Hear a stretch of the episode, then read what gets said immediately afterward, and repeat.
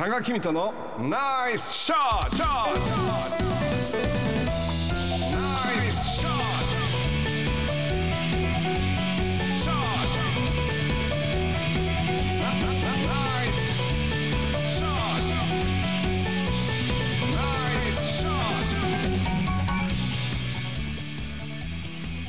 このコーナーは多賀さんが普段気になることや伝えたいことをおしゃべりしていますポッドキャストで配信中スマホやパソコンでポッドキャストのアプリをダウンロードしてお楽しみください。はい、とめちゃんナイスです。あ違う違う違う。忘れそうになっていつもこのコメントをあ私が言うのかってふっと思います。いや次回からナイスショート聞いてたから。そうですね。聞き惚れてました僕が来週からやっていやい。ややりますやります。本当に。あのちょっと前にに久しぶりに僕2年ぶりぐらいに東京行ったっていう話をさせてもらったと思うんですけど、とめちゃんもねちょっとあのし結婚式とか僕もはい。結婚式だったんですけども、やっぱりあの昔はあの満員電車も普通だなと思ったんですけどやっぱりもうね2年ちょっと東京行ってなくてそういう環境にあってしまうと逃げ出したくなるような気持ち。わかります、うん。もう朝冬はやっぱりねこの中でもやっぱりこういう状況をやっぱり都会って過ごしてたんだろうなとか。だって学校がまあまあまあある時期休みの時あったかもしれないけどやっぱり満員電車っていうのはほとんどなくなってなかった状況で大変だったなと思うんですけれどもある施設によるとやっぱりいまだに朝夕は250%を超える電車がある。250%ですよ。100%でも僕らはちょっともう嫌だなと私思うことなんです80%よでももう無理かも。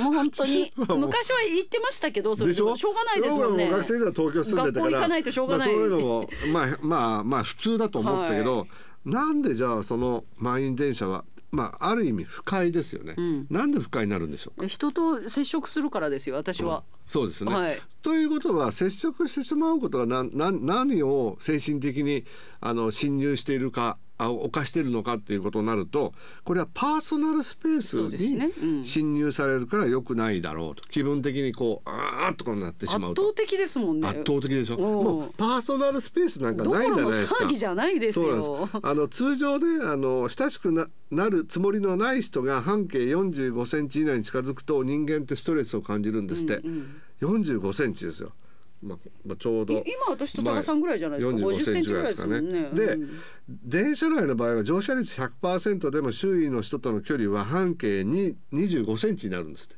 うん。だからこう手のひらを広げたぐらい、まあ肘が当たるかどうかぐらいですよね、だから本来なら恋人や家族しか入ることのできない距離に赤の他人が容赦なく入ってきて、だからまあこれは不快なわけですけど、250%っていうと、何度か僕もあってあるんですけどドアを駅員さんがドアのところで背中を押して詰めていくような映像を見たことないですか？私結構毎朝それでした。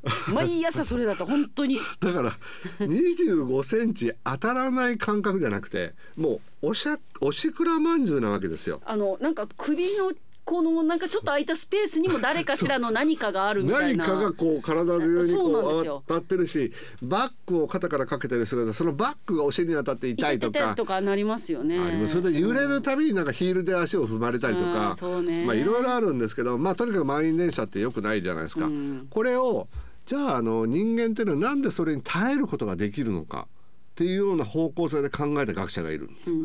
なんで耐えれるんだと思う？いやだって目的地があるからじゃないですか？目的地まあ目的はあるんだけど、はいじゃあじゃあ何パーセントになったら人間はダメなのかそれが250%でも毎日いけてる精神的な面はどういうことなのかということを考えた学者がいてこれを電話ボックスで実験してみました。ある電話ボックスがありました。はいリハーサルですと言って全然知らない人10人集めました。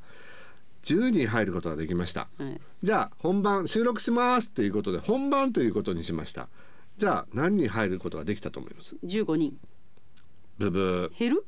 え？ええ十十え十増える？本番になると6人しか入れなかった。えどういうこと？どういうこと？えどうして？どうして？リハーサルで初めて会った人たちあはは詰めたら10人入れました。はいじゃあその後時間を置きました。はいその間に10人の人たちは全く知らない人ではなくなる。なくなる。うん。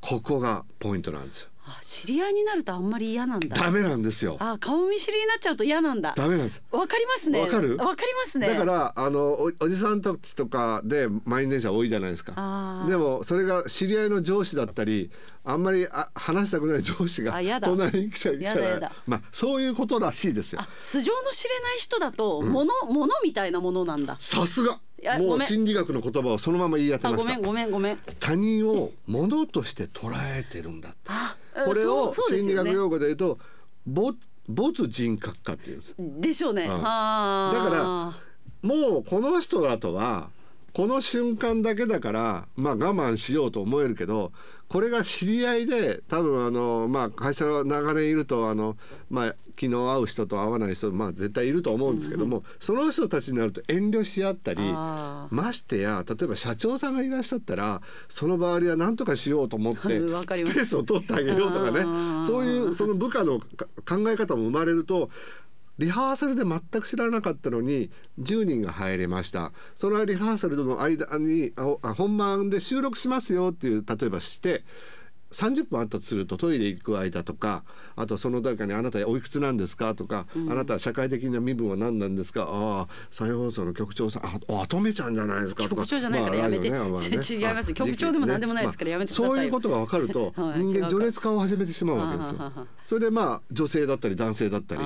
それでこの後本番に臨むという緊張感もあって共有するドキドキ感も味わえたりすると譲り合いが始まってしまうんですだからどうやって「はい行くよ次行くよはいじゃあこうやって」って言って適当に10人入れたボックスに6人しか入れなくなる。あだからこそあの、まあ、パーソナルスペースというのは人間が知り合いであればあるほどより大切になってくるっていうことが、まあ、こういう実験をする人がいるというのも面白いなと思うんですけどももう一つ僕これを考えて原稿書いてる時思ったのは逆の人がいるんですよ。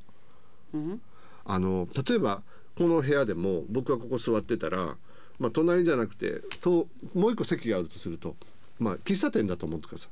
これが5席あるとする僕だけがここにいました、じゃあとめちゃんだったらどこに座る？こえ知り合いだったらいや知らないです。私絶対離れたところに座ります。だけどいっぱい空いてるのになんで隣に来るよのっていう人時々いません？あの車とかでも隣に止める人いません？駐車場の広いファッシあのえっ、とあのショッピングモールでそう。もう50台ぐらい空いてるところの1番と2番に止める人いますよね。隣に止めてなんで？ってなりますよね。こういうような人のことを調べたら「はい。トナラー」って言うんです。隣？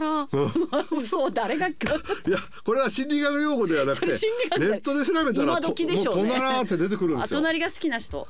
わざわざ隣に来る人。なんで隣に？来るんですかね。思うでしょ。お思います。これいろいろ考えるとやっぱりこの没没人格化と関連してるわけですよ。僕普通の僕たちは没人格化ができる。うんうん。だから知り知らない人がいたらもう平気なんですよ。知った人がいるともうあのちょっと遠慮しちゃうんですけどトナラーという人たちっていうのはいくつかの理由が考えられるんですけどあの誰かとあのいつもそばにいないとダメな性格の人なんです。だからポツンと席がいくつもあっても誰も広いところで僕しかいなかったらまあちょっと隣に座った方が安心なんですって。ああ人がいる近くに座りたい、うん。はあ。それもう一つは車今トメちゃんいい例出してくれましたけども目印に自分が遠くに止めてて分かんなくなったら困るからこのトメちゃんが例えば赤い車だったらこの赤い車の隣に止めとけば私の車も見つけやすいやっていう風な目印に使いたがる人がいる。はあだけど若い車が先に帰ったらもう分かんなくな だるからそれそうなんだけどもう必ずいるんですよ。それともう一つは、まあ、これは分かんないけど孤独になる寂しさや一人ぼっちの恐怖感を常に持ってる人。ああ誰かの近くに。近くにいたいということなんですよあーなるね。であとはあのもうその没人格化という感覚が全くない人。はもうとにかくふっと思った時人がいたらそこの横に座ってしまうんだけどそれが相手がどう思ってるかっていうことを考えない。ということはその人本人も隣に僕がいても気にならない人ああいてもいなくてもどこでも選んだのが偶然横だったぐらいなよ感じなんですね。それでパッと僕が見るじゃないですか「はあなんで?」とか言ったら、うん。で向こうも「何か？そうそうそういう感じ。